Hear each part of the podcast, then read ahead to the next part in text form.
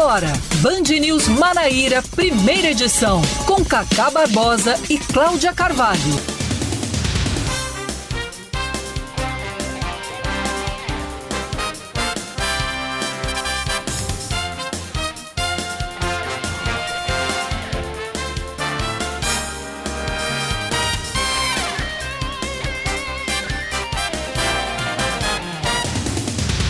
9 horas 27 minutos em João Pessoa, 9 horas 27 minutos na Paraíba. Bom dia, bom dia, bom dia. Hoje é quarta-feira, é meio de semana, é dia 13, 13 de abril de 2022. Está começando mais um Band News Manaíra, primeira edição, comigo, Cacá Barbosa e com Cláudia Carvalho. Bom dia, Cláudia. Muito bom dia, Cacá. Bom dia para todos os nossos ouvintes. Hoje é meio de semana para quem trabalha na iniciativa privada. Isto. Para quem é servidor público, hoje já é fim de semana. Não, inclusive. Né? Porque amanhã é ponto facultativo e depois é feriado. Não, deixa eu te falar uma coisa. Deixa. É, ontem Aliás, ontem não. Minha, minha, quem, pra quem me acompanha, sabe, perdi o raciocínio, mas já voltou. Quem me acompanha sabe que minha namorada mora no Rio Grande do Norte. E ela é uhum. servidora pública, trabalha na justiça lá do Rio Grande do Norte. E ela já tá de folga de hoje. Que maravilha. Né? Ela ainda olhou para mim e disse: ah, alguém tem que trabalhar. Eu digo, é. Tá Nesse bom. caso é você. Nesse caso sou eu, não é? Mas o mundo gira. É isso. E a Lusitana roda. E a Lusitana. É o quê? O mundo gira e a Lusitana roda. Tá certo. É a, ah, que é transportadora. Mas esse foi longe, Cláudio.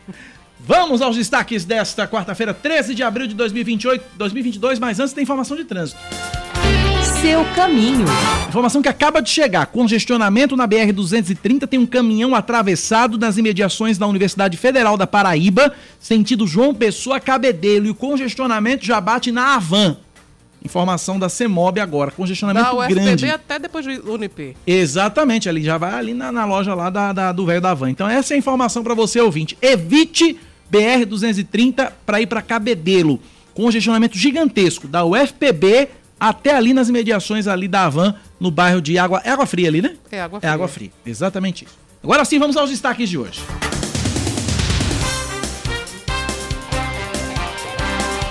A estudante Júlia dos Anjos, de 12 anos, encontrada morta ontem dentro de um poço na Praia do Sol, em João Pessoa, foi asfixiada em casa pelo padrasto dela, Francisco Lopes de Albuquerque, de 34 anos, que confessou o crime. Ele era o principal suspeito e vinha, e vinha negando envolvimento na morte da garota desde o sumiço dela na última quinta-feira.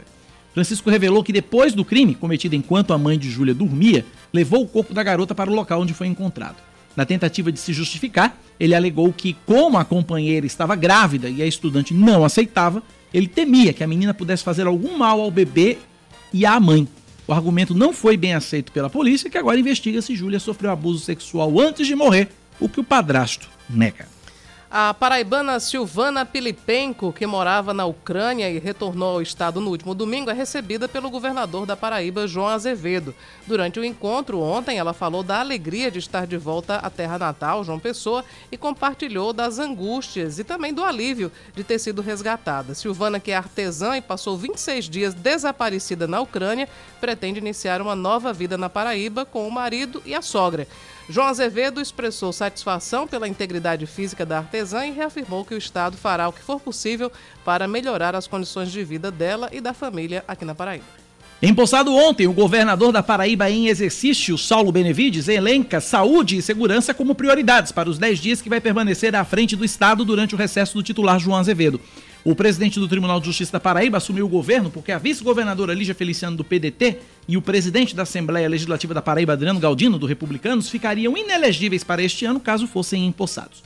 Paulo Benevides destacou ainda a harmonia entre os poderes que, de acordo com ele, tem agilizado as demandas das instituições na Paraíba.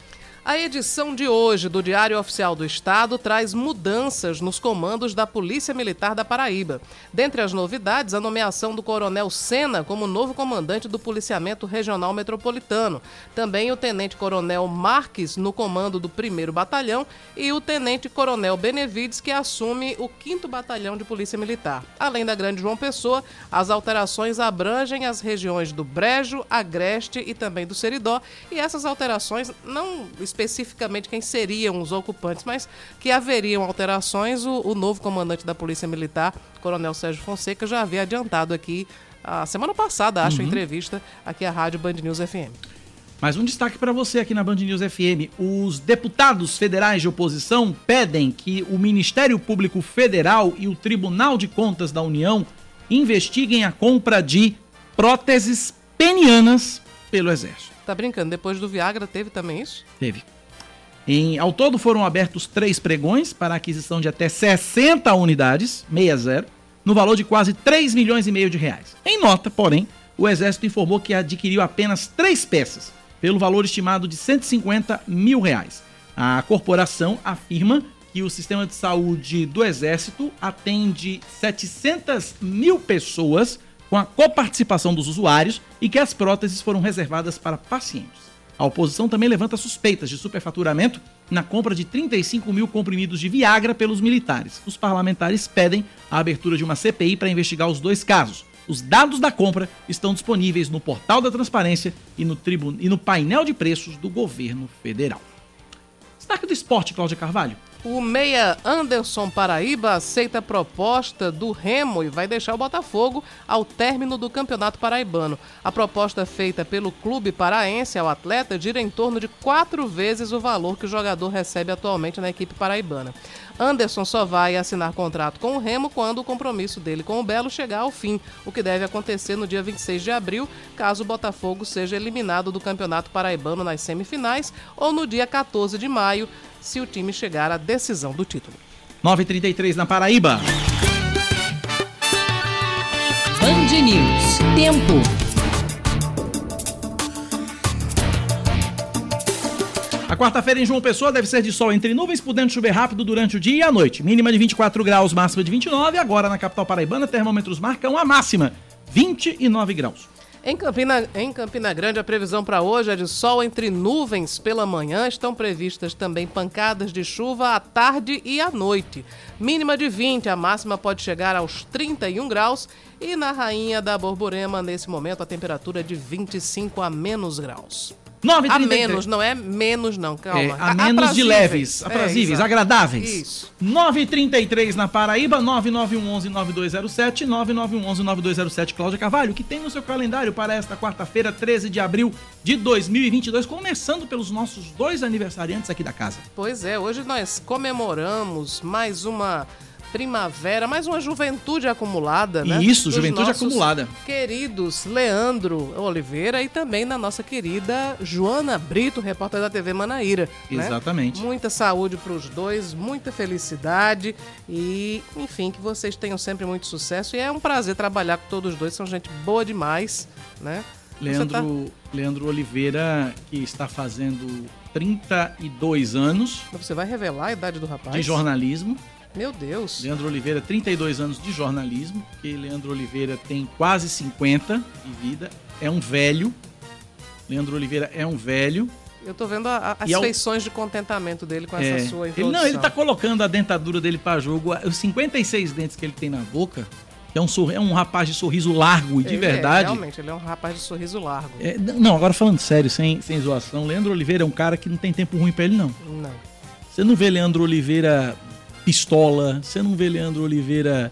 Ele, a gente vê ele estressado com o dia a dia da redação. Mas, mas passa logo também. Mas passa logo. É o cara mais good vibes dessa rádio inteira. Ele vai te dar um abraço, ele é. vai te dar um abraço. Ah, é, já que você falou de estresse, hoje é o, o, acho que o primeiro dia que Kaká não me estressou. Obrigado. Ei, Muito obrigado. Ei. O dia não acabou ainda. Agora é o momento do abraço. O dia não acabou ainda. São 9h35, eu tenho até 11 horas para tirar o seu juízo. Portanto, não se empolgue não muito. Não cante vitória antes do tempo, Leandro. Não cante vitória antes do tempo. Bom, mas além do aniversário de Joana Brito e de Leandro Oliveira, hoje também é aniversário da capital do Ceará, Fortaleza. Muito que bem. Hoje também Cidade é... Alencarina. Exatamente, a cidade de José de Alencar, não é Exatamente. Isso? Então, hoje também é dia do beijo, é dia do hino nacional brasileiro, dia do jovem, que não é cringe, né? Ela é jovem. Uhum. E hoje é Parabéns dia do Parabéns pra nós, então. Sim, claro. Nós somos nós somos jovens, jovens, jovens. Hoje também, no dia 13 de abril de 1970, a gente já falou sobre, sobre esse episódio aqui, mas hoje, 13 de abril, foi o dia exatamente da frase clássica Houston, we have a problem. Uhum. Houston, nós temos um problema. Frase dita pelo astronauta John Swigert quando um tanque de oxigênio superaquecido explodiu na Apollo 13 e a missão precisou ser cancelada. E aí foi como é, foi, teve início a luta dos três tripulantes para conseguir voltar à Terra em segurança, isso que aconteceria quatro dias depois, no dia 17 de abril de 1970. Ainda, nascimento da cantora, compositora e violonista baiana Rosa Passos, hoje ela faz 70 anos. Se viva estivesse, Dona Ivone Lara estaria completando 100 anos no dia de hoje. Eita, Dona Ivone Lara. Pois é, centenário de Ivone Lara.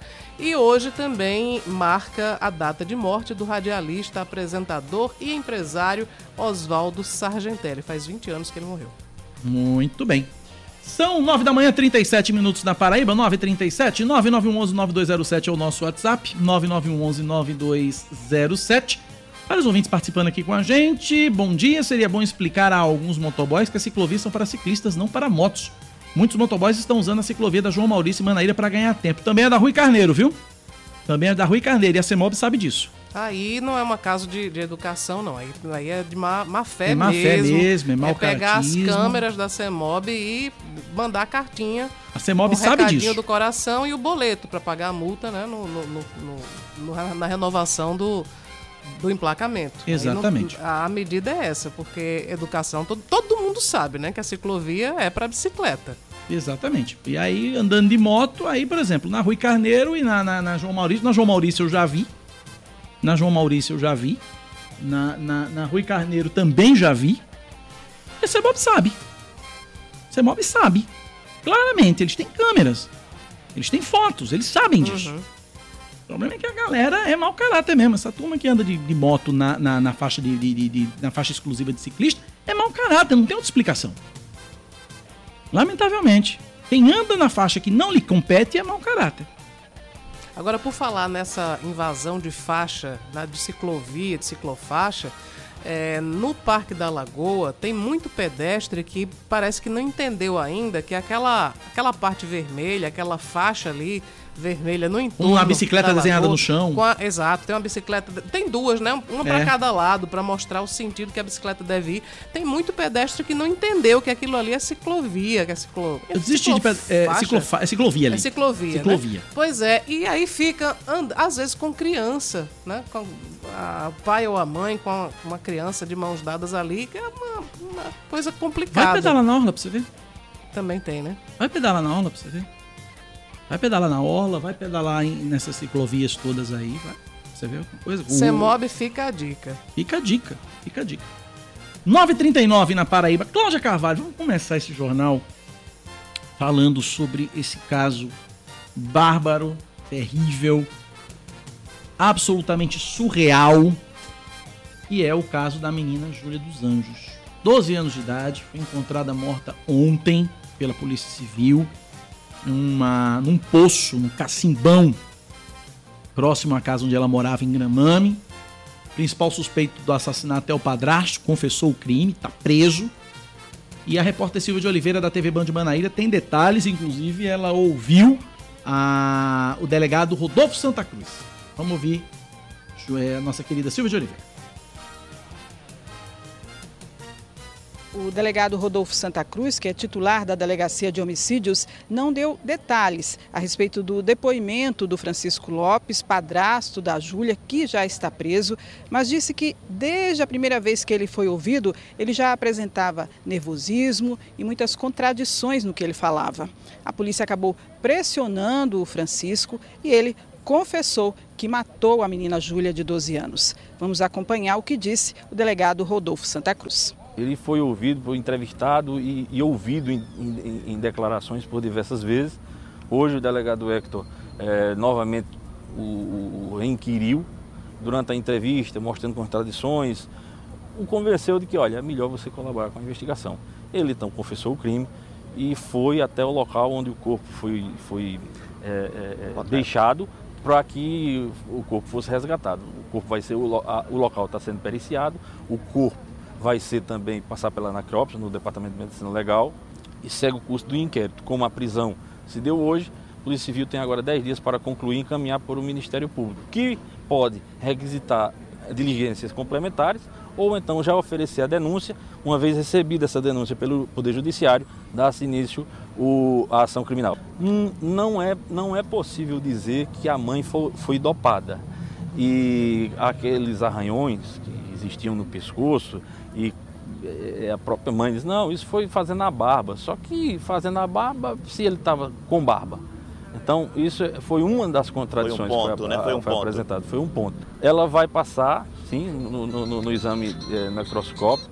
Agora, eh, é preciso verificar outros elementos, as condições do corpo, em, em razão do tempo decorrido, o corpo estava dentro da água, eh, mas vamos ver como é que ela estava vestida, estava despida. São todos os detalhes que podem chegar a essa conclusão, se houve um abuso sexual ou não. Delegado, o- no depoimento, o, o padrasto Francisco, ele disse que tinha estuprado a menina ou não? Nega, Ele nega. nega. E qual foi a intenção, então, de retirar ela de casa? A alegação dele é que a mãe estava gestante, a Júlia não, não, não aceitava a gestação e ele temia que a criança de 12 anos fizesse algum malefício contra a mãe. É crível uma, uma versão dessa? E como foi a descrição de como ele matou a menina? Esses detalhes eu não sei, porque a, a, a, a, entrevista foi feita eh, dentro do gabinete do delegado Hector. Ele apenas me, me- me informou o que tinha acontecido, o que ele estava indo fazer, e a gente só eh, tentou acalmar para que fosse o mais discreto possível. Agora, ele já mostrou certas contradições desde o primeiro depoimento, é isso?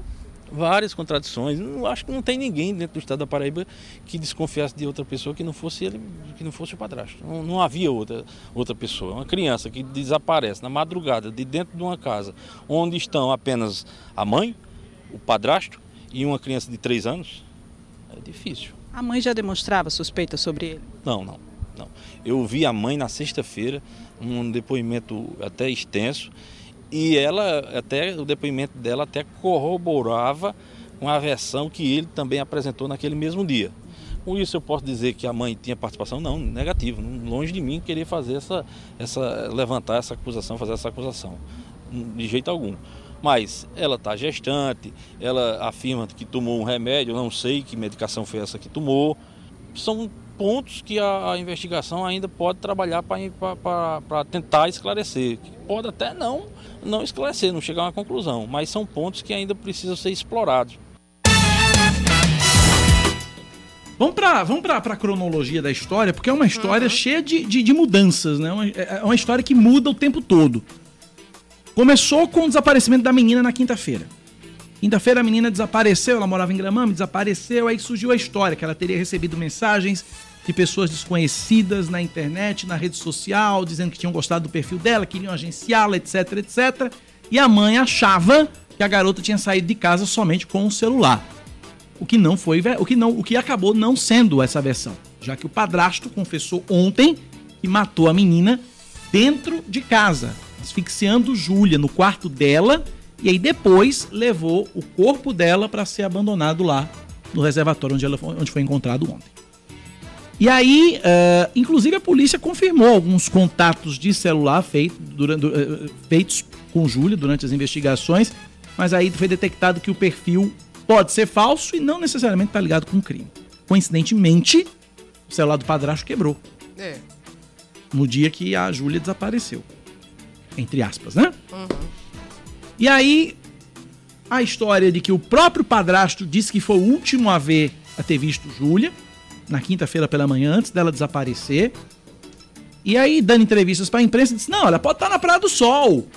Porque uma, ele, ele garantiu que uma pessoa que ele conhece teria visto Isso. Júlia em A companhia mulher que de uma trabalha mulher. lá, né? É, ele disse que, que essa pessoa que ele conhece teria garantido que teria visto Júlia em companhia de uma mulher e que ela parecia assustada. Vê só como ele Vê, criou detalhes para dar veracidade, né, a, a essa história. Só história aí, com é? só que aí não existe crime perfeito, porque tem alguns pontos que o delegado desvendou e outros que o delegado não trouxe, que também valem ser destacados. Por exemplo, a história da chave. Né, que teriam. a- Foi, foi criada uma situação para dar a entender que Júlia saiu Depois dele, né? depois dele e teria jogado a chave por cima da porta ou do portão. É que ele te- primeiro ele disse que saiu de casa Isso. e, arremessou a chave por cima do, do Da portão. por- sei lá. aham. Mas segundo o delegado era uma era um local muito muito muito alto. muito alto Não tinha- Júlia é, Exatamente, ela não tinha altura, mas dava sem. Ele queria dar a entender que teria sido Júlia que tinha Uhum. saído de casa e jogado a chave por cima.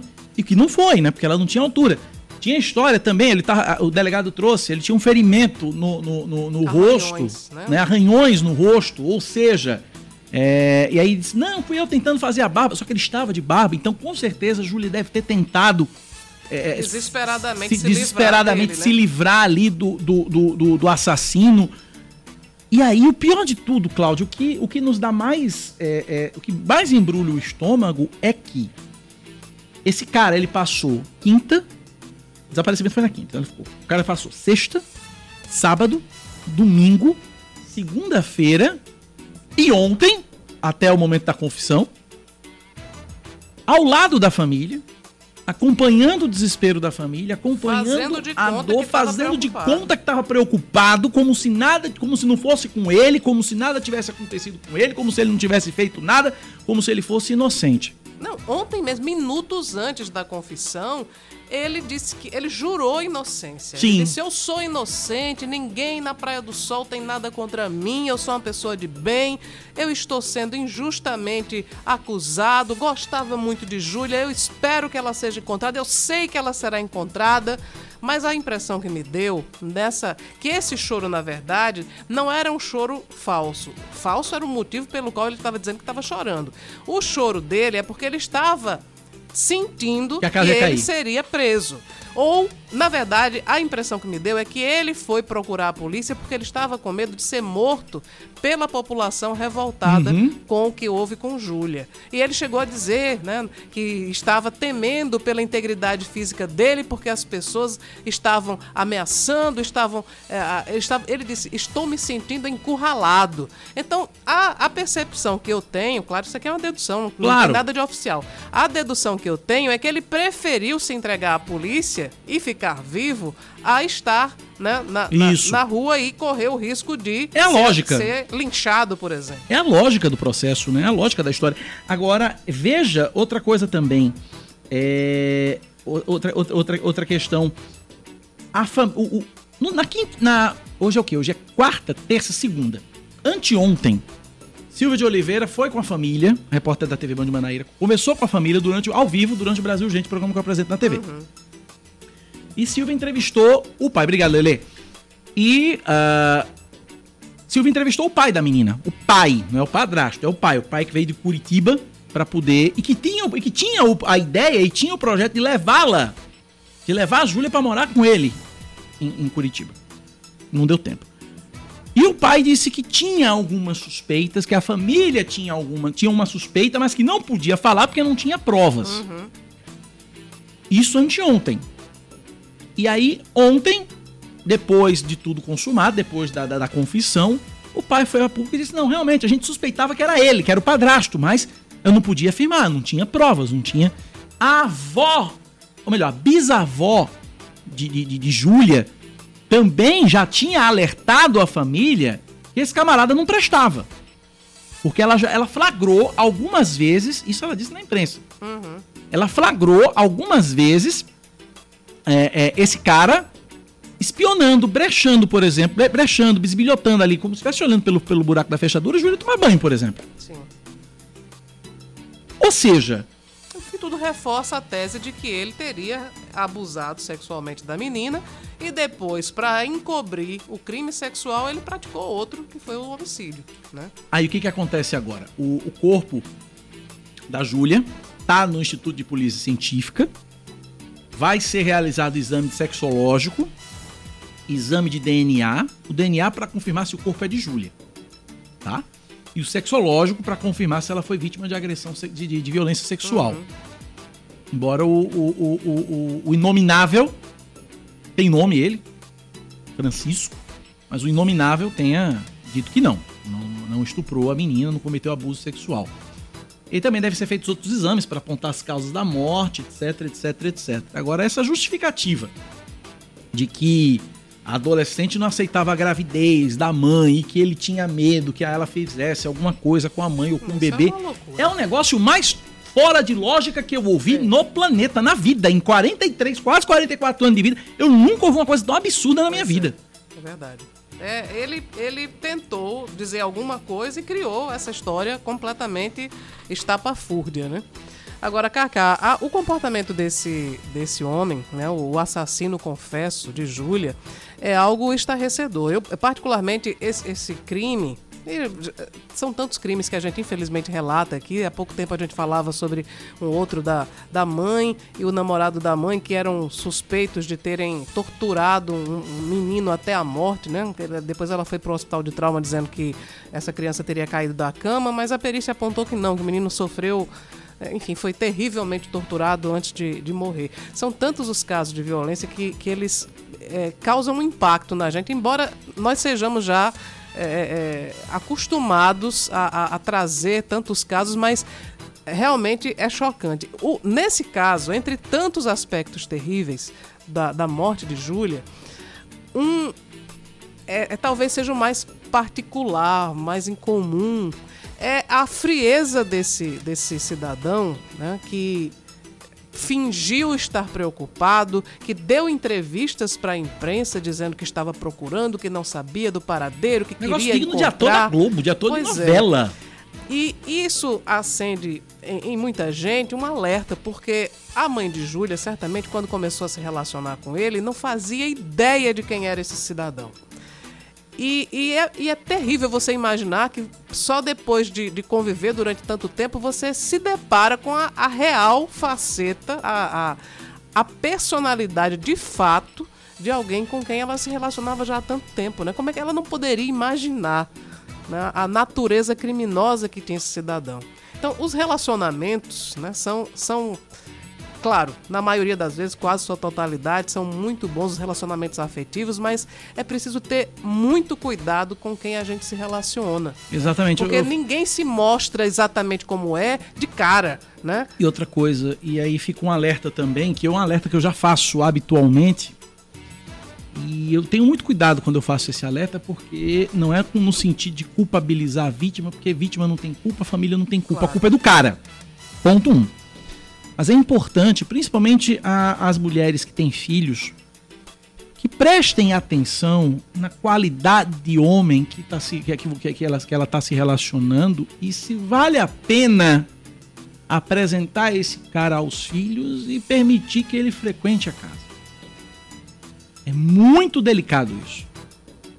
É muito delicado isso, porque você veja, tá- ninguém tem escrito na testa se presta ou se não presta. Ninguém tem escrito na Exatamente. testa. Não dá, pra- ninguém tem um adivinhão no bolso. Principalmente na época de namoro. É, Só, todo mundo só mostra o que tem de melhor, né? Depois Exatamente. que vai conviver, que claro que a- as máscaras vão caindo, né? Enfim, até aquela gentileza exacerbada que se é, tem é porque faz parte da conquista, né? Exato, né? Faz parte As da coisas conquista. vão se, se assentando, vamos dizer assim. Exato. E quem é bandido vai mostrar que é bandido. Vai mostrar que é bandido. Mas só que o grande temor, eu tô falando isso em relação a homens e mulheres. Ah, não claro. só em relação a mulheres, não. É, mas é, é, o temor é que quando você descubra quem realmente é a pessoa, você já tarde demais. Exato. Eu, eu, ta- eu conversava. Eu conversava an- an- an- ontem, ou foi ontem ou foi anteontem, com uma amiga é, que, que tá solteira e tem filhos.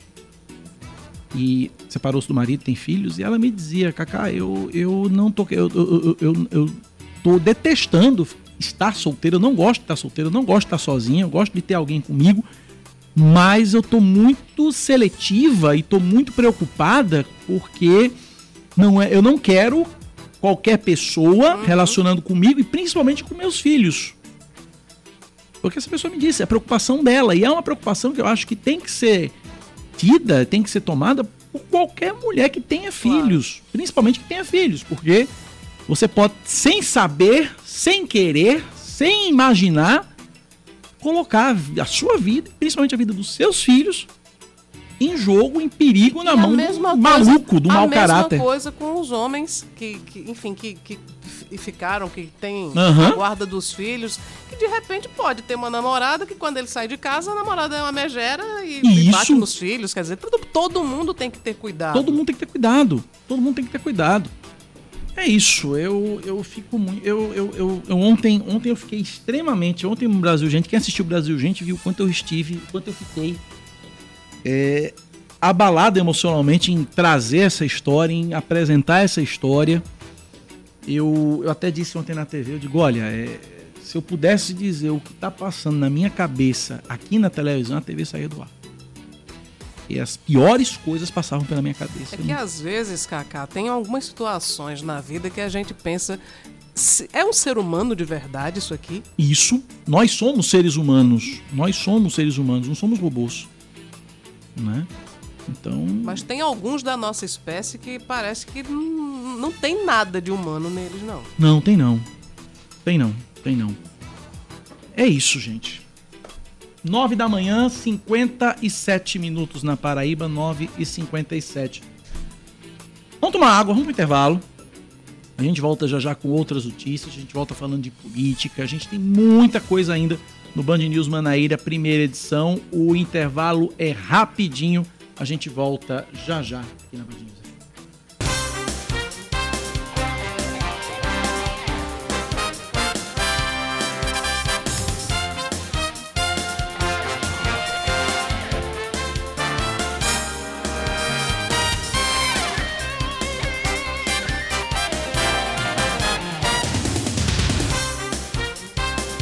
10 horas em ponto. Antes da gente voltar com os destaques, é, deixa eu só fazer um, abrir um parêntese aqui. Pode abrir, Cláudio? É, só fazer um destaque aqui. Pedro Limeira me lembra, e eu era pra ter dito isso no bloco passado e não falei. É verdade, viu, Pedro? Ele disse que esse caso da, da menina Júlia lembra muito o caso de Rebeca Cristina. é, que, em que as mães estavam literalmente Dormindo, com, o inimigo. Foi verdade. e, e- e- e ontem eu ontem eu recebi exatamente durante o programa eu recebi uma mensagem no meu WhatsApp Uhum. exatamente de Dona Tereza Cristina que é mãe de Rebeca. E aí a mãe de Rebeca mandou exatamente a mensagem dizendo o seguinte: estou tão revoltada sobre esse caso Júlia que me faz lembrar da minha filha Rebeca e saber que o assassino ainda é militar. O caso de, de Rebeca, Rebeca, sim. né? Então, fica aqui o, o registro. Obrigado, Pedro, pela lembrança. A gente tava tão. É tanta coisa, a gente tava tão atordoado com esse caso que eu era para ter falado do caso Rebeca e, e- e esse comparativo do caso Rebeca acabei passando batido. Obrigado, viu, Pedro? Um abraço para você. É, mais uma vez em que, enfim, o relacionamento que, que, que foi estabelecido acabou sendo o, o determinante, né? Pra, enfim, a- essa pessoa com quem a mãe se relacionava é que causou a morte violenta da, da, da criança, né? Tanto aconteceu com, com Júlia quanto aconteceu também com Rebeca. O caso de Rebeca permaneceu em mistério durante muito tempo. Foi né? condenado, né? o- Foi, Padrasto, foi preso. Porque Ele, ele forjou um álibi, né? Ele disse que estava de plantão no presídio do Roger no dia e tal. Durante muito tempo ele conseguiu, enfim. enrolar É. justiça e tudo mais. Vamos a mais destaques, lá, Carvalho? Vamos trazer lá. mais destaques. A Prefeitura de João Pessoa vacina nessa quarta-feira toda a população a partir dos 5 anos de idade contra a Covid-19. As quatro doses dos imunizantes estão disponíveis nas unidades de saúde da família, também nas policlínicas municipais, no Centro Municipal de Imunizações da Torre, no ginásio Ivan Cantizani, que fica em Tambiá, e também no Mangabeira Shopping. Todos os públicos a partir dos 12 anos, exceto os que optarem pelo posto do Mangabeira Shopping, devem realizar o agendamento no site vacina.joaopessoa.pb.gov.br ou pelo aplicativo Vacina João Pessoa. Não precisam do agendamento as crianças de 5 a 11 anos e os idosos a partir dos 80. É, deixa eu ver quem mais aqui. Vamos lá. Ah, o secretário estadual de Segurança e Defesa Social, Jean Nunes, garante que as forças policiais da Paraíba vão estar integradas para executar o trabalho de prevenção e repressão da violência no feriadão da Semana Santa. Durante o lançamento da operação, nesta manhã, o secretário destacou o reforço de abordagens, blitzen e saturação de, postos, de, de pontos estratégicos com bloqueios policiais. O planejamento inclui, além da Secretaria Estadual de Segurança e Defesa Social, Polícia Militar, Polícia Civil, Corpo de Bombeiros, Secretaria Estadual de Administração Penitenciária e também o DETRAN. Bom, a gente segue aqui com mais um destaque no Band News Manaíra, primeira edição. 192 moradias são entregues pela Prefeitura de João Pessoa e pelo Ministério do Desenvolvimento Regional, beneficiando cerca de 800 pessoas.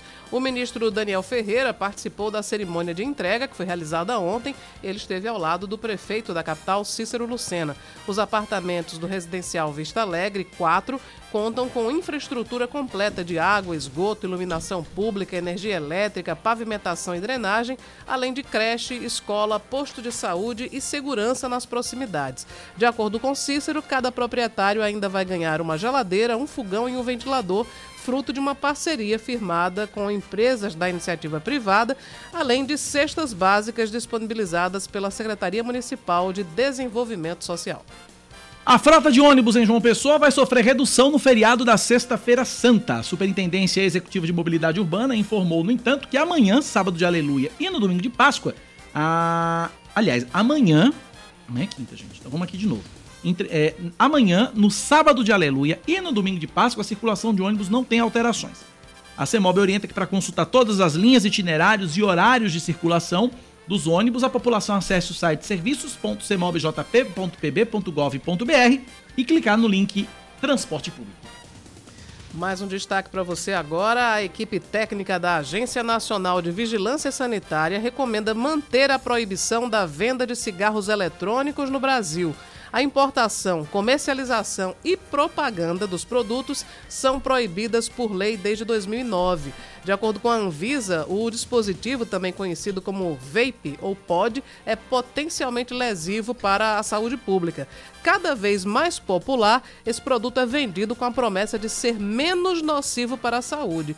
Mas, mesmo sem nicotina, os cigarros eletrônicos apresentam substâncias até mais nocivas, de acordo com o Instituto um estudo, aliás, do Instituto Nacional do Câncer, muitas delas podendo causar problemas pulmonares e cardíacos. Atualmente existe mais de um milhão de usuários no Brasil, a grande maioria são jovens. A decisão sobre o uso de cigarros eletrônicos ainda não é definitiva e deve ser tomada pela diretoria colegiada da Anvisa. São 10 da manhã, 5 minutos na Paraíba. Agora a gente fala de esportes aqui na Band News FM, porque Vila Real e Real Madrid são os primeiros semifinalistas da Liga dos Campeões da Europa. Jogando na Alemanha, o Vila Real empatou por 1 a 1 com o Bayern de Munique e avançou graças à vitória por 1 a 0 do jogo de ida. Já o time merengue perdeu para o atual campeão Chelsea por 3 a 2 na prorrogação, mas também passou de fase por ter vencido a primeira partida por 3 a 1. Hoje à tarde, Vila Real e Real Madrid conhecem seus adversários, que saem dos confrontos entre Liverpool e Benfica e Atlético de Madrid e Manchester City. 10 da manhã, 6 minutos na Paraíba, 10 e 6, 9911-9207, 9911-9207, o WhatsApp da Band News FM para você participar aqui na nossa programação. E a gente fala, Cláudia Carvalho, vamos, eu acho que eu vou implementar aqui no, no, no programa, na, na, rádio, o que a gente já faz na TV, que é o, o quadro Só no Nosso. É o que eu já faço no, no, no, Brasil, gente, né? Já peguei a ideia da Atena, trouxe para Paraíba o Só no Nosso. Uhum. E agora eu vou trazer o Só no Nosso aqui, na Band News FM, porque vamos ter. A gente tá livre, pelo menos até o fim do ano, das bandeiras tarifárias. Estamos livres. A partir de. Depois de amanhã não vai ter cobrança mais de bandeira tarifária, até, até dezembro. Mas em janeiro essas bandeiras elas podem voltar e podem voltar maiores mais caras e não é pouca coisa não. Fernanda Martinelli, é você, bom dia. Oi, Cacá, bom dia a você, Cláudia, a todos os ouvintes. É isso mesmo, as alterações estão sendo propostas pela Agência Nacional de Energia Elétrica e essas propostas vão estar em uma consulta pública que vai estar aberta a partir de amanhã para que os consumidores possam participar dessa revisão nos valores das bandeiras tarifárias. Segundo a ANEL, esse é um procedimento de praxe que sempre acontece, acontece todos os anos, com a possibilidade de não haver nenhum tipo de alteração ainda esse ano, e também, segundo a agência reguladora, é de 97% de que não haja nenhum tipo de alteração, mas já se pensa nas alterações relacionadas ao ano que vem, a 2023. De acordo com essa consulta pública, as alterações vão ser as seguintes. A bandeira verde, ela segue sem nenhum tipo de alteração, pelo menos por enquanto, não vai haver mudança nas cobranças. Já a bandeira amarela vai ter um aumento de 56,2%, trazendo aí por cada 100 kWh o valor que vai, vai, vai passar de 1,87 para 2,92. Já a bandeira vermelha no patamar 1 vai ter um aumento de 57,1%, o que vai trazer aí um valor de R$ 3,97 para R$ 6,23 por 100 kWh. E a bandeira vermelha, patamar 2, é a única que vai ter redução de 1,7%, saindo aí de R$ 9,49 para R$ 9,33 por kWh. De acordo com a ANEL, esse aumento, essa alteração nas bandeiras tarifárias se dá por causa da, do aumento no preço dos combustíveis e também o IPCA que acabou sendo de 10%, mais de 10% em 2021. E por causa disso, foi proposta aí a alteração nas bandeiras tarifárias. De acordo com a própria ANEL, a bandeira em vigor atualmente é de escassez hídrica, mas o presidente da República, Jair Bolsonaro, determinou a mudança em relação a essa bandeira, já que Segundo o governo federal, as chuvas estão acontecendo em todo o país e, com isso, a produção de energia elétrica fica favorecida. Então, essas são as alterações, devem mexer no bolso do consumidor e a ANEEL já deve começar a trabalhar para que essas alterações aconteçam no início de 2023. E para a gente fechar, Quero aproveitar o dia de hoje para parabenizar nosso produtor Leandro pelo seu aniversário. Obrigada por tudo, Leandro. Que Deus abençoe sempre você, ele faz parte da equipe da Band News FM Manaíra. Então, nesse dia mais especial, quero parabenizar ele também, toda a equipe da Band Manaíra. E aqui em Brasília a gente sempre tem esse suporte maravilhoso para conseguir levar o melhor da informação. Volto com vocês. Valeu, Fernanda. Leandro Oliveira e seus 64 dentes está sorridente, é, toda agradecendo. Toda vez aumenta aí. mais 10, é? É, bem por aí. Então vamos recapitular aqui os valores, então, que Fernanda trouxe. Vamos lá. É, até dezembro a gente não vai ter esse abuso de bandeira tarifária. Até dezembro, é a, é, é a afirmação da ANEL. Agora, jane, agora, janeiro pode ser que tenha, e aí vamos lá. Bandeira amarela, que a gente paga 18,74 para cada 100 kWh, esse valor passa para 29,27. Bandeira amarela. Bandeira vermelha 1 de 39,71 para 62,37. Isso é uma proposta da Agência Nacional de Energia Elétrica. Lembrando que tem uma história aí que vai ter uma história aí do empréstimo, acho que já é para cobrir esse empréstimo, uhum para salvar as empresas de energia elétrica que estão com problemas financeiros, etc, etc, etc. Acho que é para cobrir. Tá aí. E a conta chega pra gente. Quem paga? Seis pessoas. Seis pessoas? É. Eu, tu, ele, nós, vós, ah, Tá. Só no nosso, meu amigo. Só no nosso, só no nosso, só no nosso.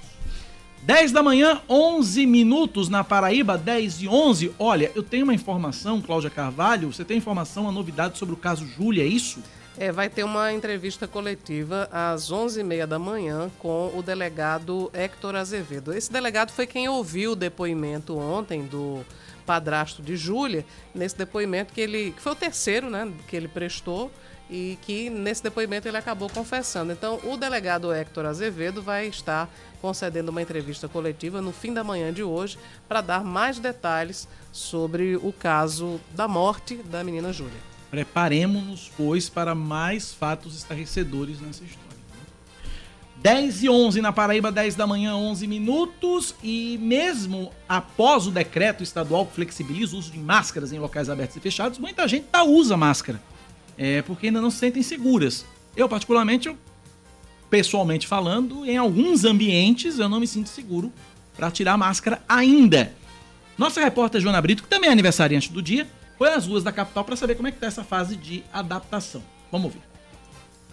O uso de máscara na Paraíba não é mais obrigatório. Com o novo decreto, publicado no último dia 8 de abril, o uso do equipamento de segurança passou a ser opcional. De acordo com o governo do estado, a nova etapa de flexibilização só foi possível por causa do avanço da vacinação. Depois de dois anos fazendo uso da máscara, já é possível caminhar em espaços abertos sem o equipamento de proteção individual. E nos municípios com cobertura vacinal acima de 70%, momento, o uso da máscara também deixou de ser obrigatório em ambientes fechados. João Pessoa ultrapassou esse percentual e o novo decreto também adotou a mesma medida de flexibilização. Mas, apesar das novas regras, ainda é possível encontrar muita gente fazendo uso da máscara nas ruas da capital. Vou continuar até as coisas normalizar mesmo, porque para nós é um bem para nós, né? Eu tentar fazer isso até as coisas se estabilizar mesmo. Algumas pessoas pensam que estão se protegendo, mas continuam usando o equipamento da maneira errada, sem cobrir completamente o nariz, podendo dessa forma se contaminar. Estou usando para me proteger, né, do vírus. E principalmente no ônibus, tem muita gente ainda, aí eu estou usando. Andando eu fico sem máscara, só uso no ônibus quando tem muita gente assim.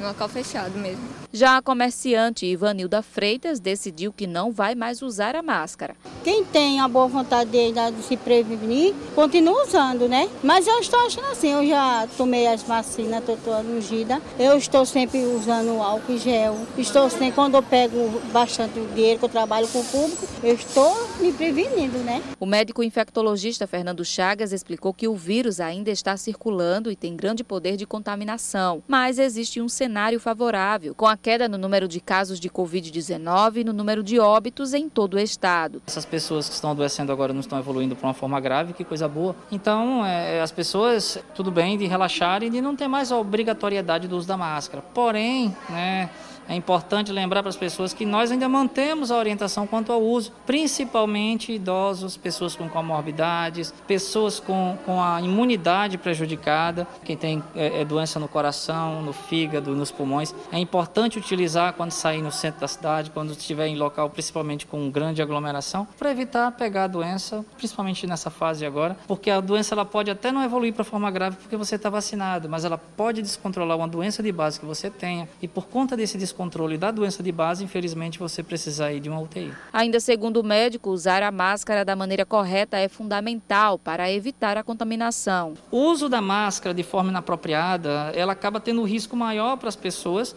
do que até mesmo não usar. É indiscutível que a máscara é um anteparo que evita que ao falar eu jogue o vírus à frente. Mas ao usar de forma errada, por exemplo, se alguém fala próximo a mim, joga vírus ao falar, se eu estiver com a máscara, óbvio que ela vai proteger, mas ela contamina a parte externa da máscara. Então se eu tiver com o nariz para o lado de fora, eu vou respirar do mesmo jeito. Logo após a publicação do decreto, o Ministério Público da Paraíba acionou a Justiça para impedir o uso facultativo da máscara. O pedido é para que o uso do equipamento de proteção contra a Covid-19 seja obrigatório obrigatório até que seja garantida a cobertura vacinal para o público adulto com dose de reforço e do público de 5 a 11 anos com a segunda dose. O Tribunal de Justiça da Paraíba não acatou o pedido do Ministério Público. De acordo com o juiz Batista Vasconcelos, da primeira vara de execuções físicas, o Estado é quem deve decidir sobre o uso de máscara. E aí tem uma novidade, Cláudia Carvalho, tem uma medida provisória que saiu hoje, né? Atualizando Exato. esse decreto do uso de que flexibiliza o uso de máscaras, né? É, que trata sobre a questão dos condomínios, né? Uma medida provisória uh, torna opcional, opcional o uso de máscaras de proteção contra a Covid-19 em condomínios que estejam localizados nos municípios com índice de vacinação contra a doença acima dos 70%. Esse, essa medida provisória está publicada no Diário Oficial do Estado da Paraíba na edição de hoje. A determinação vale para os moradores, também vale para funcionários, visitantes e colaboradores de empresas de entrega ou manutenção e para todas as pessoas que circulem pela área comum dos condomínios. Um decreto anterior, que era do dia 7 de abril, tinha tornado facultativo o uso de máscaras em locais abertos em toda a Paraíba, que era o último estado do Brasil a adotar essa medida de flexibilização. Em locais fechados, porém, existia somente os municípios que superaram 70% da população vacinada contra a Covid-19 podem adotar essa liberação. Mas existia também, por parte dos condomínios, uma restrição e a orientação de que as pessoas deveriam, dentro dos condomínios, manter o uso de máscaras. Agora, isso se torna facultativo. Muito bem, 10 da manhã, 17 minutos na Paraíba, 10 e 17. Entrevista, Cláudio Carvalho. Pois é, hoje é dia do jovem, né, Cacá? Nós falamos sobre Parabéns isso. Parabéns para nós, né? É, nós falamos sobre isso na abertura do Band News Manaíra, primeira edição. E nós vamos conversar a partir de agora com a secretária nacional de Juventude, Emily Coelho. Ela está afastada do cargo para disputar uma vaga na Câmara Federal pela Paraíba, mas a gente conversa com ela sobre as ações que foram possíveis de ser realizadas em prol da juventude e também as principais propostas dela né, nessa, nessa trajetória rumo à Câmara Federal. Bom dia, Emily, seja bem-vindo, bem-vinda aqui ao Band News Manaíra, primeira edição. Bom dia, gente. Bom dia a todos os ouvintes. É um prazer estar aqui com vocês. Secretaria Nacional de Juventude é uma pasta que deve ter uma, uma atuação ampla, né? O que é que, quais são os objetivos, assim, quais as ações mais importantes da secretaria? Então, Carla, a pauta da juventude é extremamente transversal, né? Jovem está em tudo.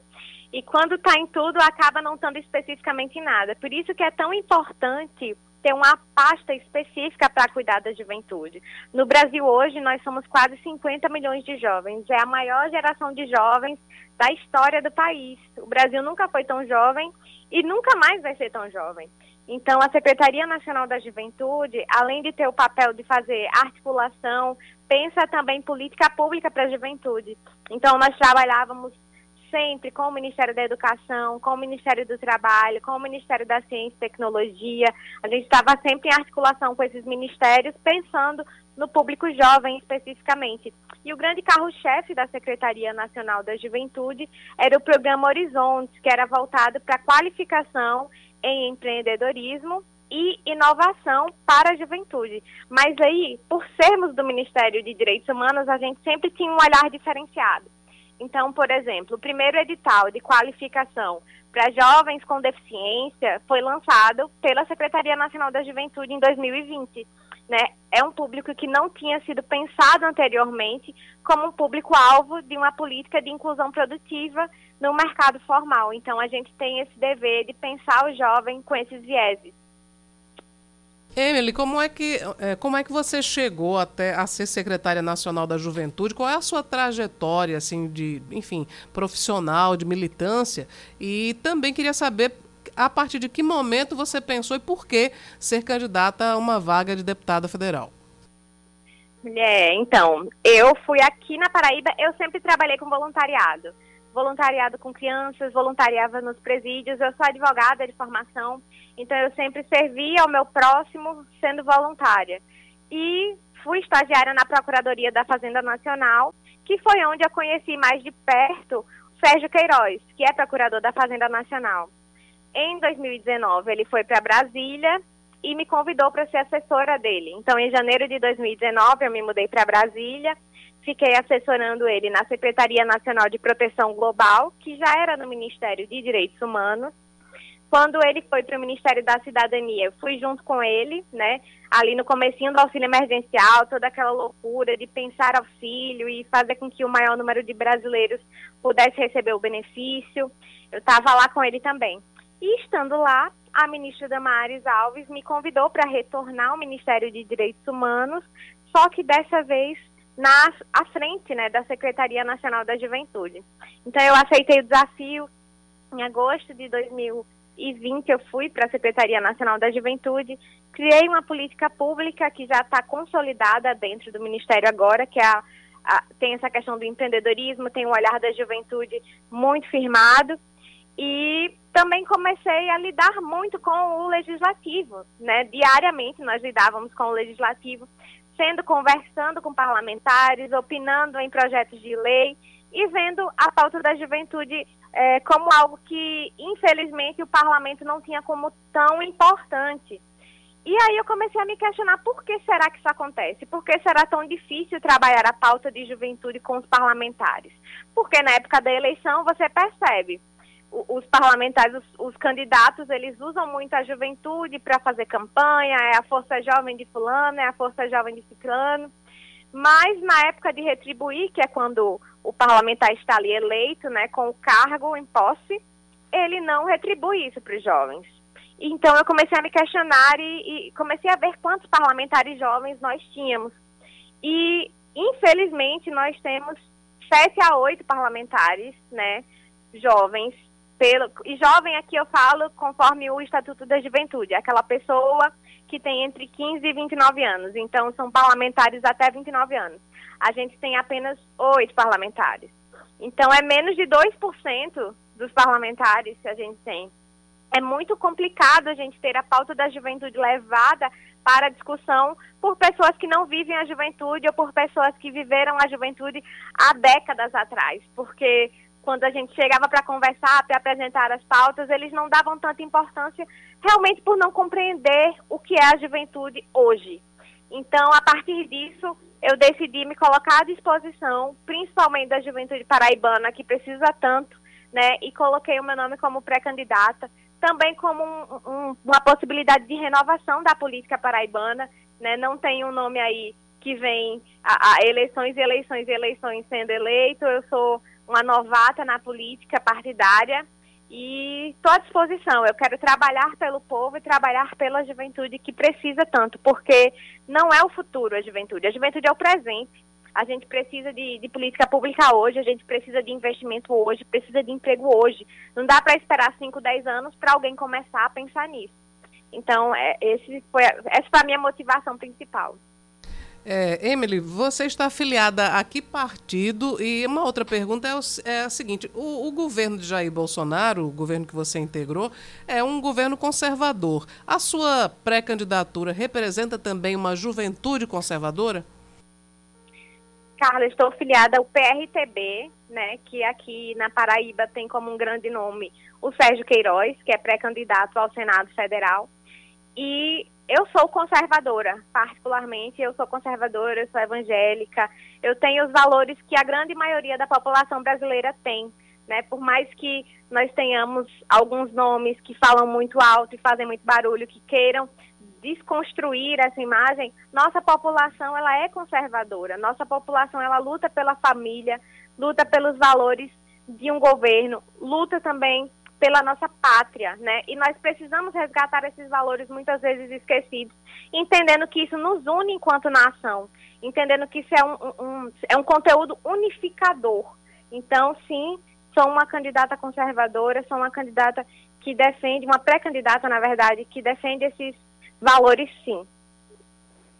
Ok, Emily, queria agradecer pela sua participação e desejar boa sorte aí nessa sua trajetória agora pré-eleitoral. Muito obrigada, Carla. Obrigada a todos os ouvintes. Que Deus abençoe e tenha um bom dia.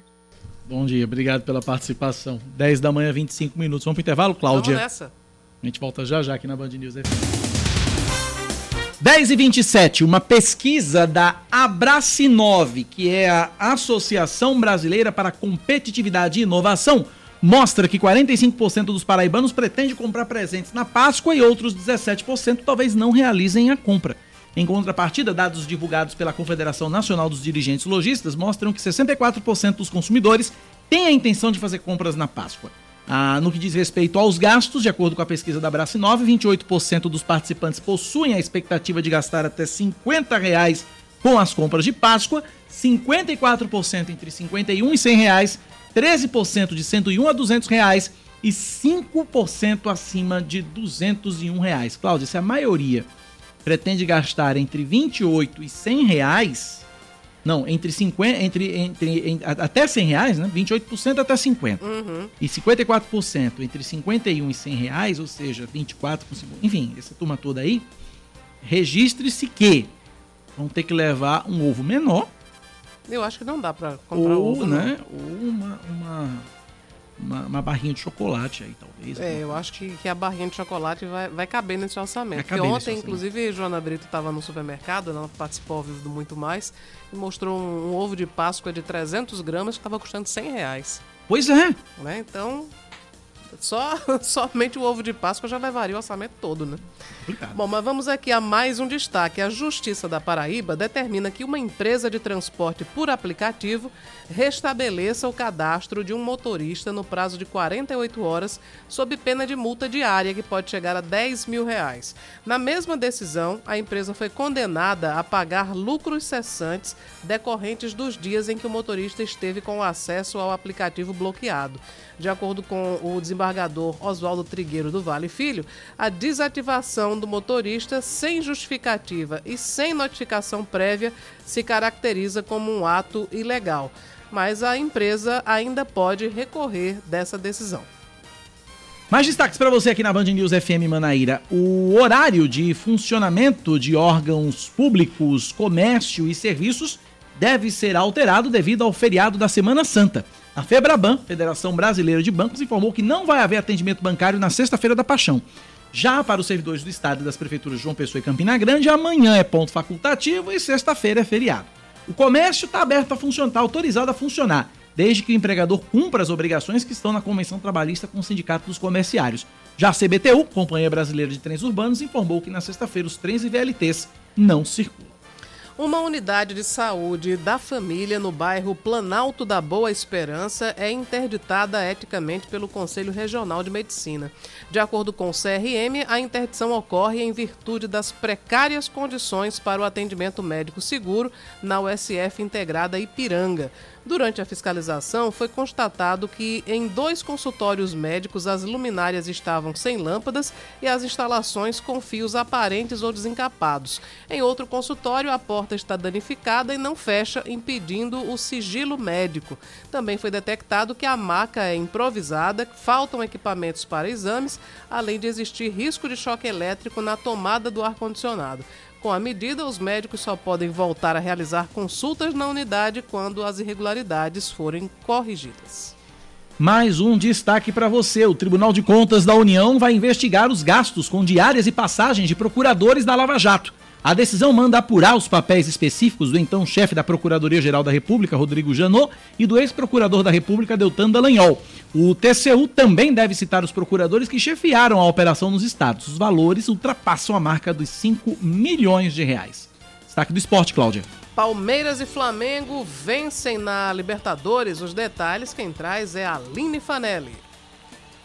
Mais sete partidas vão ser realizadas hoje pela segunda rodada da fase de grupos da Libertadores. Quatro clubes brasileiros entrarão em campo com direito a clássico local. Às nove da noite, Atlético Mineiro e América Mineiro jogarão no Mineirão. No mesmo horário, Fortaleza visitará o River Plate na Argentina e o Corinthians será mandante contra o Deportivo Cali. Ontem, o Palmeiras passou o trator para cima do Independiente Petroleiro com uma goleada por 8 a 1, a maior do time na competição. O Flamengo superou o Tajeres por por 3 a 1 no Maracanã, placar também do triunfo do Cerro Portenho no Colón. Entre os outros resultados, Boca Juniors fez 2 a 0 no Always Ready, a Universidade Católica venceu o Sporting Cristal por 2 a 1, mesmo placar do triunfo do Penharol para cima do Olímpia. 10 e 33 servidores do Banco Central aprovam a continuidade da greve por tempo indeterminado. A categoria está de braços cruzados desde o dia 1 de abril e quer uma recomposição salarial de 26,3% e plano de reestruturação da carreira. De Brasília, João Pedro Melo. Segue o um impasse sobre a greve dos funcionários do Banco Central, que chega a quase 15 dias e tem mais de 60% de adesão. A informação é do Sindicato Nacional dos Funcionários do Banco Central, que pede a reestruturação das carreiras de analistas e técnicos, além de um reajuste de quase 27%. O fato é que os servidores tentam uma negociação com o governo federal, mas o presidente da instituição, Roberto Campos Neto, cancelou a participação que faria na Assembleia e disse que não vai negociar. O presidente do sindicato da categoria, Fábio Fayad, explicou a decisão de Campos Neto e apontou que o indicativo é de continuidade na paralisação por tempo indeterminado não vai ter mais reunião com o Roberto Campos Neto. A informação é que ele só vai atender quando ele tiver alguma proposta concreta para apresentar à categoria, portanto, ele não se, não se comprometeu com mais nenhuma reunião. Indicativa é de continuidade da greve. O fato é que essa paralisação pode afetar ainda mais o PIX e outros serviços, como a divulgação do Boletim Focus e de taxas financeiras. Já o Banco Central voltou a destacar que há um sistema na instituição que impede que serviços essenciais fiquem fora do ar e tal situação enquadra o PIX, a Selic e o sistema de transferência de reservas. Ainda segundo o BC, as funcionalidades do Pix, como as transferências, acontecem de maneira independente dos servidores da instituição, ou seja, tudo é feito de maneira automatizada, sem depender de uma intervenção manual. Além disso, o cadastramento de novas chaves também não deve ser interrompido, já que são feitos por meio dos aplicativos das instituições participantes e registradas automaticamente nos sistemas do Banco Central. O fato é que toda a categoria do funcionalismo público está sem receber reajuste há alguns anos e ficou frustrada após ter o reajuste negado, mais uma vez, pelo presidente Jair Bolsonaro. Ele tinha prometido para 2022 o reajuste dos salários, mas nos primeiros meses do ano, o chefe do executivo resolveu conceder reajuste somente aos servidores das forças de segurança. Muito bem, 10 da manhã, 35 minutos. Ouvintes participando com a gente, comentando a informação da pesquisa sobre o, a compra de ovos de Páscoa, a gente falando sobre o ovo de Páscoa e tal. Uhum. Ouvintes participando, vamos lá. Bom dia, Cacá. Bom dia, Cláudia. Ó, temos que pegar as pessoas que fazem ovos caseiros, de colher, de muita qualidade. No nosso bairro tem mesmo. Olha no Instagram, tem muita gente que faz. Comprar nessas indústrias é um absurdo os valores. E outra coisa, e você vê o, o carinho que é feito também pelas pessoas que fazem o ovo de Páscoa caseiro. Um abraço e uma ótima Páscoa para nós. Cacá, eu já comprei uma bandeja com 30 ovos. Vou bu- distribuir ovo de, de granja para todo mundo aqui na família. Tito Lobo e uma boa Páscoa para vocês aí. Valeu, tchau, tchau. Valeu, Tito. Abraço pra você. E pronto. Tito já vai, já resolveu o problema. Comprou uma bandeja de ovos e vai distribuir ovo pra todo mundo. Tá certo. Também outro ouvinte aqui dizendo o seguinte: Cacá, gastei 100 reais de chocolate vai dar até o São João. Não vale a pena pagar caro com o- em ovo com peso de barra. É uma coisa muito, muito simbólica, né? É. E principalmente para as crianças, as crianças querem ganhar o ovo que tem um brinquedo dentro. Imagina quanto não tá um não, ovo não. com Minha, brinquedo dentro. minha, minha mãe tem três netos. Minha mãe tem três netos. Logo tenho três sobrinhos, né? É, Agnes, a mais velha, Neto, que é Hermes Neto, que é o do meio, e Ariel, que é a mais nova. Aí minha mãe fez o seguinte: minha mãe foi. Não, não, vai- não comprou ovo, ela foi no. no- ela foi na, na- nessas bombonières, essas casas de doce, lá em Campina Grande. E aí comprou barra de chocolate, é, bala, bombom, confeito, fine, menino gosta, essas coisas. Aham. E aí tá Guloseimas preparando. diversas. Guloseimas diversas. Aí tá fazendo um- um- uma embalagem bem bonita, parecendo com ovo, colocando tudo dentro e vai dar pra cada neto. E tá feliz da vida. Tá tu- e tá tudo certo e o menino vai ficar feliz da vida. Tem um Economizou chocolate. bastante. Economizou bastante. Aí vai. Ela disse que tá botando um monte de brebote lá no.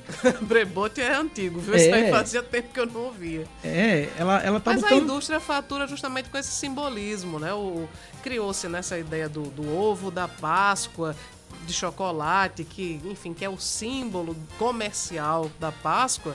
E muita gente quer, principalmente as crianças, né? Mas eu, eu também acho que o ouvinte tá certíssimo. A gente deve resistir ao apelo comercial, principalmente das, das empresas maiores, que, enfim, estão melhor de vida, e incentivar os pequenos negócios. Tem muita Verdade. gente que vende mais barato e com muito capricho, é um produto exclusivo, né? Verdade.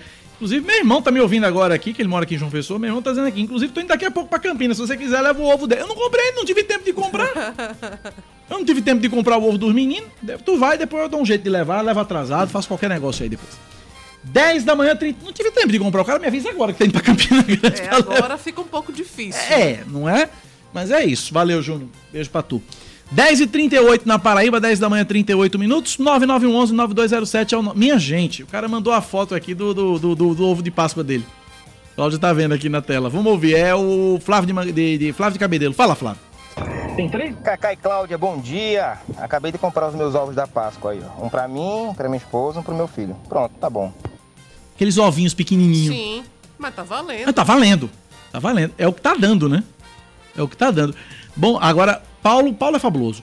Bom dia. Com tanta gente passando fome, tem criança que vai ficar feliz e comer ovo de galinha. É, verdade, Paulo. Realmente a gente tá vivendo uma situação tão difícil que enquanto a gente fala sobre os preços do- dos ovos, que custa, sei lá, 300 gramas de... Um ovo de, de chocolate de 300 gramas custa 100 reais. Muita gente com 100 reais fazia uma feira por mês. É, desse modelo. 10h39, o que faremos, Cláudia Carvalho? Iremos ao intervalo comercial? Voltaremos em instantes. Você recebeu uma mensagem né, no intervalo aí, Cláudia? Recebi, é verdade. Eu não sei 10 porque e me 40, mandaram tamo de isso. volta. São 10 horas e 40 minutos. Eu vou, eu vou dividir com os ouvintes. Talvez eles consigam me explicar por que, que eu recebi isso.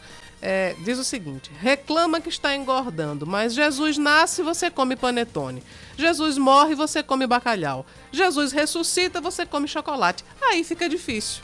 Meu Deus do céu. Peraí, eu vou até botar. Eu acho que eu vou até botar uma trilha especial aqui pra essa para esse momento pra você repetir essa essa frase que é sensacional. Vamos aqui. Des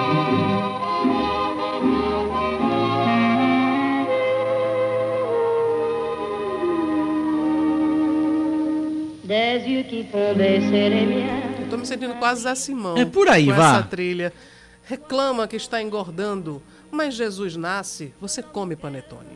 Jesus morre, você come bacalhau. Jesus ressuscita, você come chocolate. aí fica difícil. je vois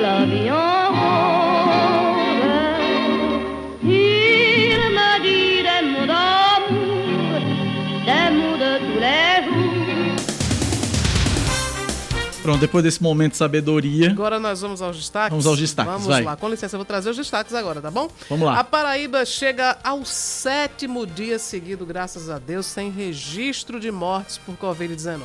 De acordo com a Secretaria Estadual de Saúde, foram registrados ontem apenas 13 novos casos da doença, um deles moderado ou grave e os demais todos leves. Nenhum paciente está internado com Covid-19 nos hospitais do Sertão. Todos os 43 hospitalizados estão em unidade de referência da Grande João Pessoa e também em Campina Grande.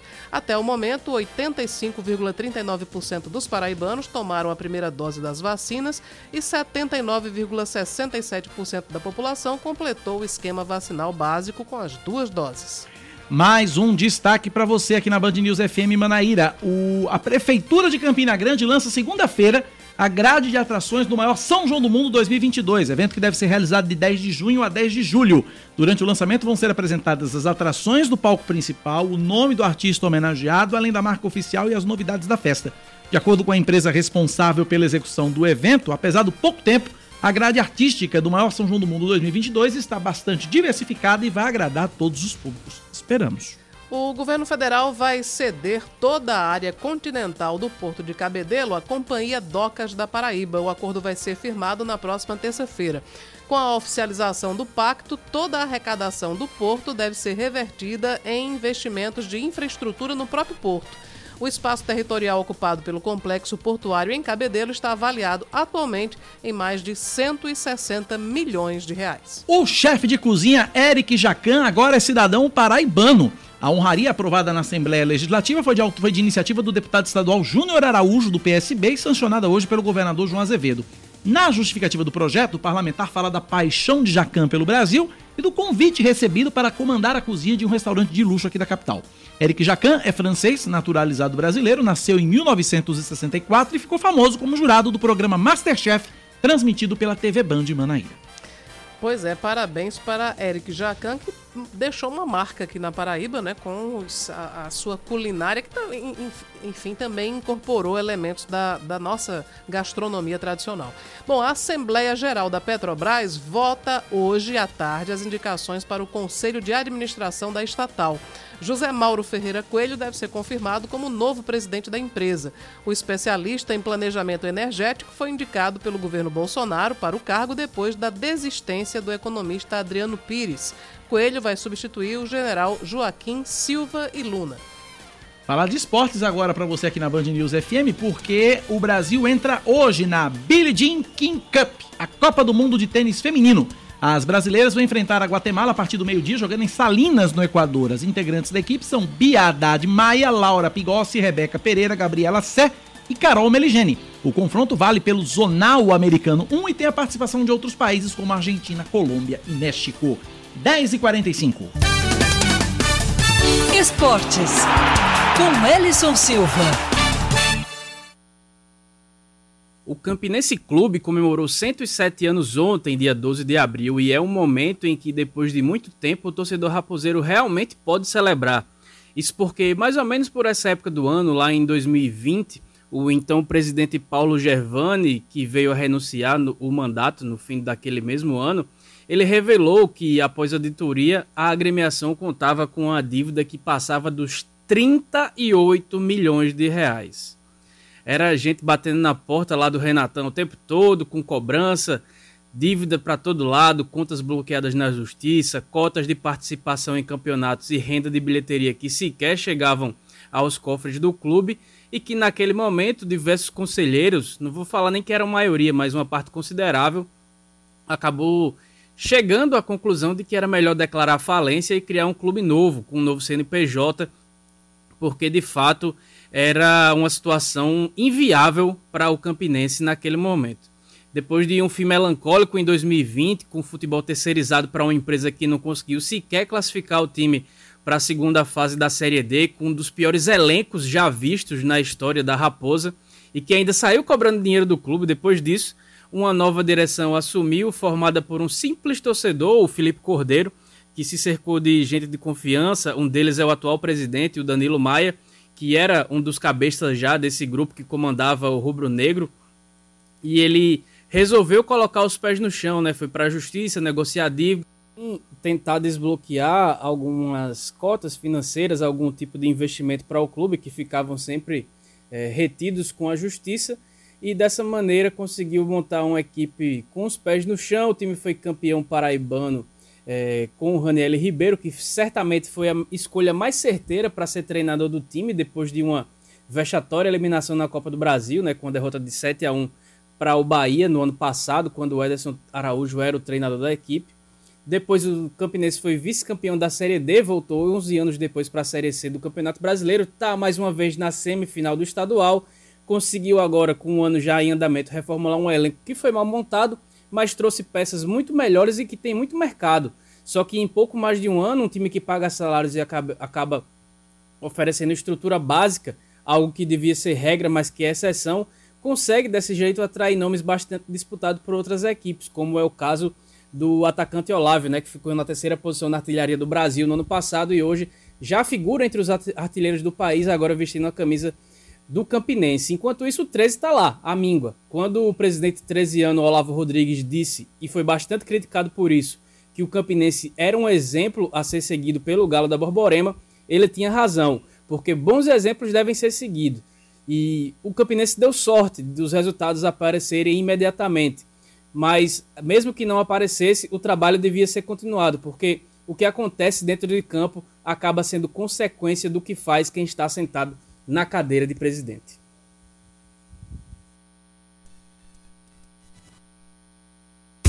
Política, com Cláudia Carvalho.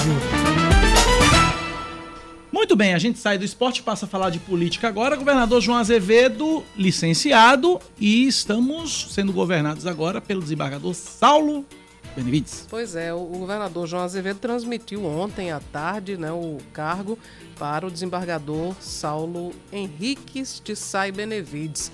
Essa transmissão foi no Palácio da Redenção, como sempre, uma, uma solenidade muito prestigiada por, enfim, magistrados, também deputados, secretários de Estado estiveram por lá. E o presidente do Tribunal de Justiça vai permanecer no governo da Paraíba a partir de hoje até o dia 23, quando o governador João Azevedo retorna às funções. Ele anunciou que vai tirar um período de descanso, né, durante esse período também de feriados da Semana Santa em Tiradentes, para depois voltar. Imagino eu também, Cacá, porque um dos grandes motivos desse período de descanso que João Azevedo decidiu tirar é o fato de ter eleições né, uhum. esse ano. Então, a eleição é um período bastante puxado, né? Então, ele aproveitou esse momento agora para descansar durante 10 dias e voltar refeito para os compromissos administrativos e também para os compromissos políticos, que esses aí são os mais preocupantes, né? É, isso demonstra a transmissão do cargo para o desembargador Saulo, demonstra a harmonia que o próprio Saulo destacou né, no discurso que fez ontem lá no Palácio da Redenção. Existe uma harmonia entre os poderes, uma, uma, uma relação de respeito e mas para João, esse período também ele deve aproveitar para pensar bastante na organização do grupo, da base política dele, né? Porque a situação não anda muito legal para João Azevedo.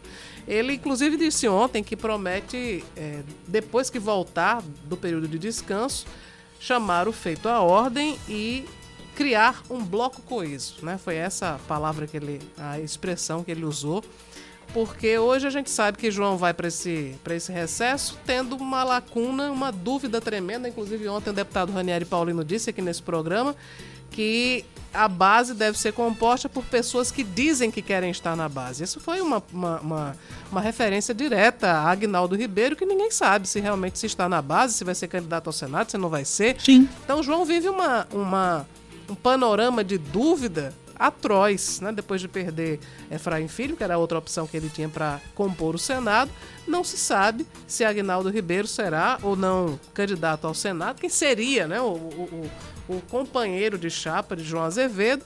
Então, ele, quando ele disse também que quer tornar o bloco coeso, organizar né, a base dele, É, João ficou observando vários movimentos, por exemplo, o lançamento de Efraim como pré-candidato.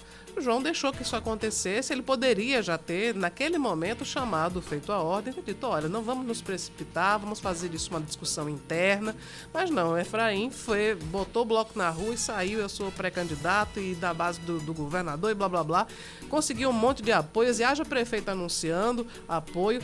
O próprio Adriano Galdino teve uma, um determinado evento que Adriano Galdino, veneziano à época, né, anunciaram apoio público a Efraim, quer dizer, toda a movimentação aconteceu e o governador observou.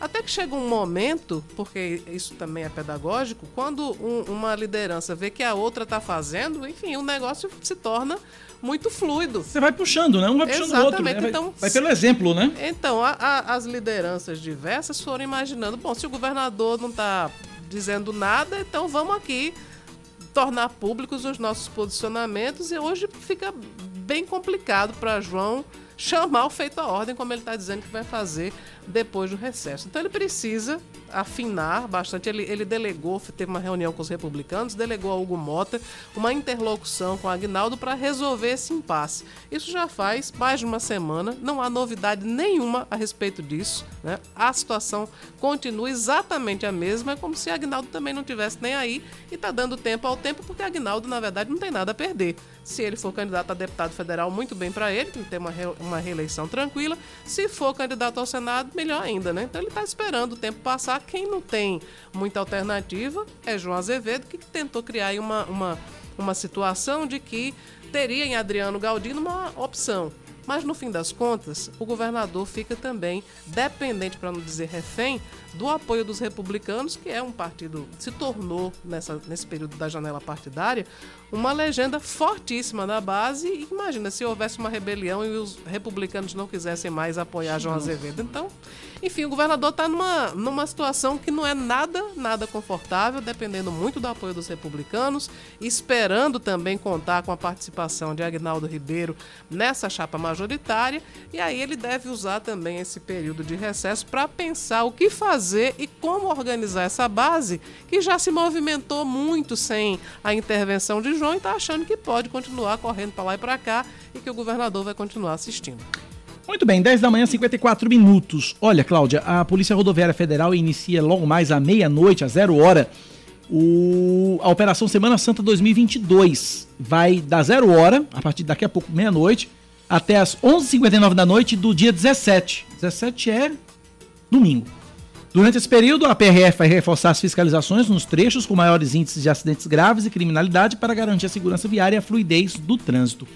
Também vai acontecer a Operação Semana Santa por parte da Polícia Militar da Paraíba. O coronel, comandante-geral da PM, Coronel Sérgio Fonseca, fala sobre a Operação Semana Santa da PM. Vamos ouvir. Olha, a Operação Semana Santa ela está sendo lançada exatamente hoje, aqui em João Pessoa. E às 17 horas nós vamos estar lançando em Campina Grande, exatamente é, unir forças com todas as, as, as, corporações que fazem parte da, da, da segurança pública do nosso Estado, Polícia Militar, Polícia Civil, Corpo de Bombeiro, o próprio Detran, com a sua colaboração com, a, com, a, com o policiamento de trânsito, a lei seca, a polícia penal, enfim, todas as instituições de segurança irmanadas exatamente para oferecer segurança à população paraibana durante esse feriadão aí que vai ocorrer a partir de amanhã da Semana Santa. Coronel Sérgio também falou sobre as mudanças nos comandos, da, nos comandos dos batalhões da, da Polícia Militar, publicadas hoje no Diário Oficial. Não, exatamente essas mudanças elas ocorrem, é, é, é, toda, toda troca de comando geralmente acontece algumas mudanças, né? Nós estamos trazendo, dando oportunidade a novos oficiais, né? É, e alguns oficiais, logicamente, que saem também estão sendo prestigiados, indo para outras funções, mas é uma forma da gente estar tá oxigenando, logicamente, é, o, o, nosso comando e dando a cara do Coronel Sérgio ao Comando Geral da Polícia Militar do Estado da Paraíba. Bom, os novos nomes publicados hoje no Diário Oficial, vou trazer alguns aqui comandante do Policiamento Regional Metropolitano, Coronel Sena. Primeiro Batalhão, Tenente Coronel Marques. E o subcomandante vai ser o Major Souza Neto. Estava numa função na cavalaria, agora uhum. fica como subcomandante do primeiro batalhão, Major Souza Neto. Quinto Batalhão, Tenente Coronel Benevides vai ser comandante.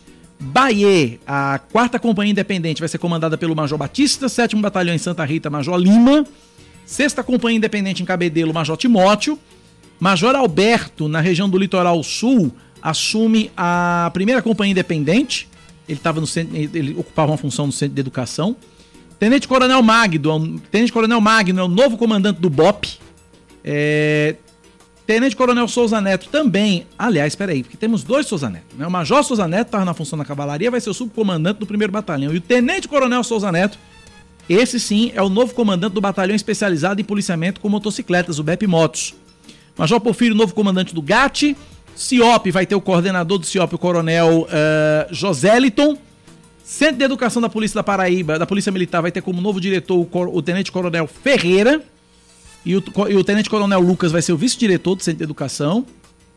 O novo comandante da Academia de Polícia Militar, Major Luiz Antônio. Centro de Formação de Praças, Major Pontes. E aí tem outros, outras alterações de comando em Guarabira e Campina Grande. Essas são só aqui na Grande João Pessoa para a gente atualizar os nossos ouvintes, que é uma coisa que, como disse o, o, o, coronel, o Tenente Coronel Sérgio, sempre acontece é, quando tem uma mudança de comando na PM. Uhum. É, ele está imprimindo a marca dele. Diz que iria privilegiar aqueles oficiais que tivessem um perfil de estar nas ruas. Né? E foi isso que ele, que ele fez com essas alterações. Cacá, uma última, acho que é a última informação é a última. de hoje, né? Duas obstruções no trânsito para você que está circulando aí pela cidade, deixa eu na região vintinha, central. Seu caminho. Agora sim. Então, tem obstrução no cruzamento da Epitácio Pessoa com Barão de Mamanguape, serviço da Cagepa está sendo realizado, e tem outro, outro cruzamento também que está interditado, é a Avenida Santa Catarina com a Avenida São Paulo, no bairro dos, Estra... bairro dos Estados. O cruzamento está fechado também para um serviço de urgência da Cagepa. Repetindo então, Avenida Santa Catarina com a Avenida São Paulo e também a Barão, a Barão de Mamanguape com Epitácio Pessoa. Epitácio Pessoa com Barão de Mamanguape também interditados. Nos dois casos estão sendo realizados serviços da Cagepa e a informação foi repassada pela CEMOB. 10 da manhã, 58 minutos. Cláudia Carvalho, é um K, é um B, é um? Ossi! Acabou, se é ponto final do Band News Manaíra, primeira edição. Eu volto amanhã aqui na rádio cedinho, 6 da manhã, com o Expresso Band News Manaíra. Cláudia volta às 9h20 para comandar comigo Band News Manaíra, primeira edição, amanhã, quinta-feira santa. Mas, Cláudia Carvalho, hoje tem TV. Hoje tem TV, sim. Vou estar com o Gerardo Rabelo falando sobre política no Muito Mais Política, um quadro do Muito Mais. Na TV Band Manaíra, canal 10.1 em João Pessoa, 7.1 em Campina Grande, 518 na Net Claro TV. Eu também tô na TV Manaíra, 4 da tarde, com o Brasil Gente Paraíba, trazendo ainda a repercussão do caso da menina Júlia dos Anjos, de 12 anos de idade, esse caso terrível que a gente está noticiando e está acompanhando desde ontem. Vem aí o Band News Station, Eduardo Barão direto de Nova York, Carla Bigato nos estúdios da Band News FM em São Paulo e aqui no estúdio da Band News FM João Pessoa, nosso aniversariante do dia com seus 84 dentes, Leandro Oliveira. Tá, Abraço a todos, obrigado pela audiência, obrigado pela companhia. Até amanhã, Cláudia, na rádio até e até amanhã. mais tarde na TV. Obrigado a todo mundo pela audiência. Tchau. Valeu, gente. Você ouviu Band News Manaíra, primeira edição.